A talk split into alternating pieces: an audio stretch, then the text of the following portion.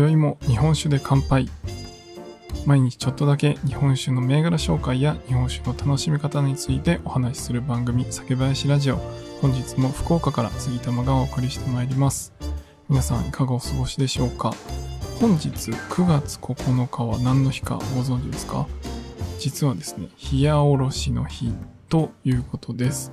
あの、全国でもですね、冷やおろしの解禁日っていうのが、こう、都道府県によって決まっていたりするんですが、まあ、今日9月9日は冷やおろしの日ということでですね、まあ、冷やおろしって何っていうのはつい先日の配信でお話しさせてもらったので、今日お話はしないんですが、ぜひですね、冷やおろしお家にある方は飲んでみてください。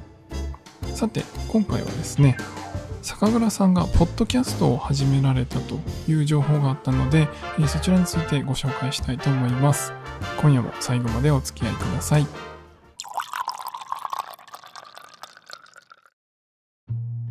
はい、ということで、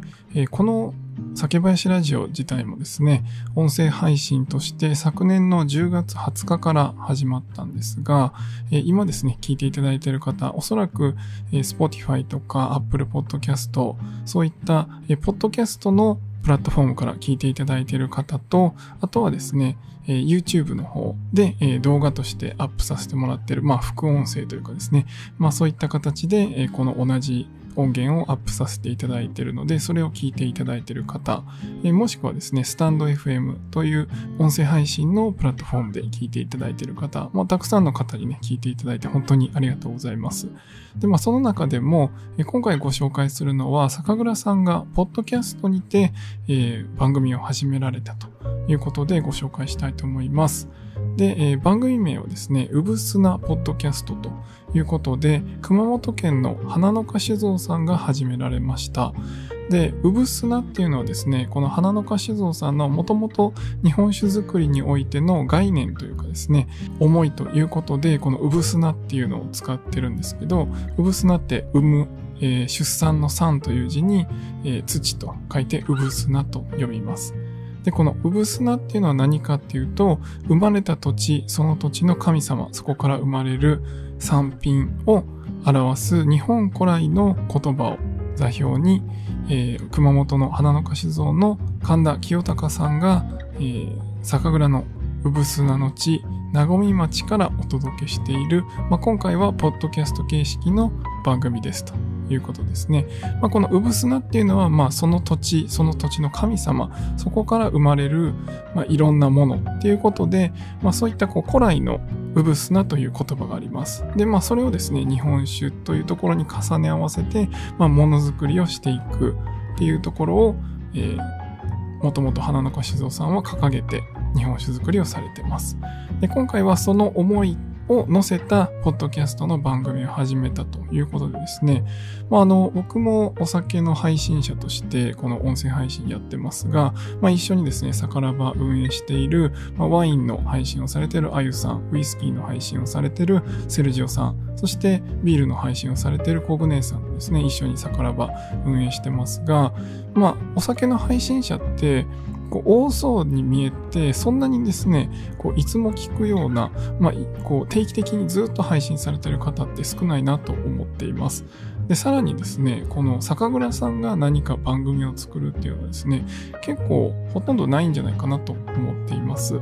なので、まあそういった意味でこのうぶすなポッドキャストっていうのは、まあ、新たな情報発信の形として、まあ、YouTube とかはですね、酒蔵さんもされているところ多いですけど、この音声配信というところに入ってこられたっていうのはですね、本当にいろんなながら聞きですね、え通勤しながらとか、例えば飲食店の方だと、えその仕込みをしながらとか、で、この日本酒の作り、作り手さんとかですね、そういったところで、こうどういうふうに考えられているのかっていうのを、こういろいろお聞きできるので、あの、楽しいんじゃないかなと思っています。で、まあ、このですね、うぶすなっていうのは、自分の土地の、まあ、土着性と、そこから醸される最上のものづくりということで、まあ、その土地だからこそできること、その土地だからこそ生まれてくるものっていうのにフォーカスされて、えー、日本の酒造りやものづくりっていうのを最先端なサイエンステクノロジーと土地の気候や風土、伝統、職人文化などから生まれるうぶすなの生命力との融合として捉えていく考え方ですと。いうことですね。なので、え毎回様々な分野の方をゲストに招いて、え対話をしていくということです。なので、あの毎回ですね、このうぶすなを配信されてる花の花酒造さんが、独自に何かお話しするっていうよりは、ゲストを交えながらいろいろお話ししていく番組だそうです。まあ、それの、その時点でですね、普通とちょっと違いますよね。大体酒蔵さんってあの自分のところの商品をいろいろ開発秘話とかですね、えどういう思いで日本酒を作ってきたかっていうお話を、まあ、基本的にはそれを説明するっていうのでいろんな SNS だったり、え YouTube だったりそういったチャンネルでいろんなお話しされてる方が多いかなと思うんですが、まあ、そのものづくりという一つの共通点を持っていろんな方とお話しする番組ということで、まず第1回はですね、荒政酒造さん、まあ、同じ日本酒造りの荒政酒造さんの佐藤さんとお話ししているのが、第1話、第2話、第3話、3回に分けて発信されています。あの、実はですね、僕も最初冒頭だけ聞いたので、全てはまだ聞いていないので、これからちょっとずつ聞いていこうかなと思いますが、まあ、大体2、30分の1話ですね、2、30分ぐらいのエピソードになってますので、まあ、それをですね、聞き流し聞きしながら仕事をしたりとかですね、えー、ちょっと夜晩酌しながら、ぜひ、花の花酒造さんのお酒を飲みながらとか、えー、第1回は荒政酒造さんなので、荒政酒造の、お酒を飲みながら聞いていただければなと思います。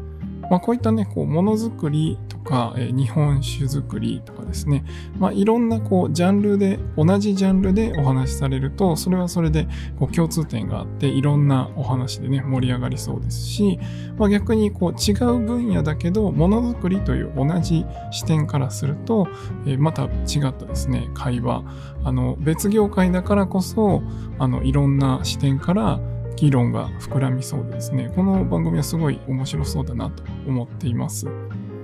まあ、やっぱりあのこうやって僕はね一人であの一人喋りでお話ずっとねしてますけど、まあ、一人だとねこう自分で調べたものを皆さんにお伝えするとか自分で感じたものを皆さんにお伝えするってそれはそれであの良さがあると思うんですけど、まあ、一方で誰かと対談することによって結構ねこういろんな話がこう入り混じってすごい楽しかったり、えー、新たな発見っていうのは僕自身もあったりするので、まあ、それの最たるものがですね今今は月に1回やってる異業種コラボライブですね。まあ、れはですね、まあいろんな 腹筋がちぎれるぐらい笑い、笑いの回になったりしますけど、まあ、やっぱり別ジャンルのお酒の配信者ということで、まあ、いろんな視点でいろんなお酒を見るっていうことが、すごい僕自身も刺激になってるので、まあ、あの、毎月1回ね、こうふざけ倒してやってますけど、あの、結構真面目な話もね、途中ちょくちょくして、あの、僕自身は勉強になりますし、もちろんあの、リスナーの方の、えコメントで、あ、そんなんあるんだっていうのでね、えそういったところからも発見があったりするので、まやっぱり自分一人でアウトプットするっていうのはもちろん楽しいんですけど、まあ、それだけじゃなくて、いろんな業界、いろんな方とお話しするっていうことも、えこれから重要になってくるのかなと思っています。まあ、ぜひですね、このうぶすなポッドキャスト、熊本県の花の花酒造さんのポッドキャスト、興味ある方は聞いてみてください。あの概要欄にリンク貼ってますので、ぜひぜひそれを聞いていただければと思います。まあ、先日ですね、ご紹介した焼酎と日本酒の協会が作っている宴という新しいライブコマースのサイトとかもできてきて、まあ、あの、新しい形で日本酒とかお酒を売るっていう、販売するっていう形がですね、どんどん増えてきている気がするのでですね、まあ、この情報発信のやり方とか、えー、商品を売る方法とかですね、そういったものもちょっとずつこのコロナ禍のおかげで、というか、まあ、コロナ禍で進化せざるを得ないという状況になったからこそいろんなサービスが生まれてきそうでこれからも楽しみにいろいろ情報をキャッチしたいと思いますのでまた情報をキャッチしたらですね皆さんにシェアさせてもらいますので、えー、この酒林ラジオもぜひ今後とも引き続き聞いていただければと思います。では今回は以上にしたいと思います。酒ピースお酒のご縁で人がつながり平和な日常に楽しみを。お相手は先林ラジオパーソナリティ杉玉がお送りしました。また次回の配信でお会いしましょう。良い夜をお過ごしください。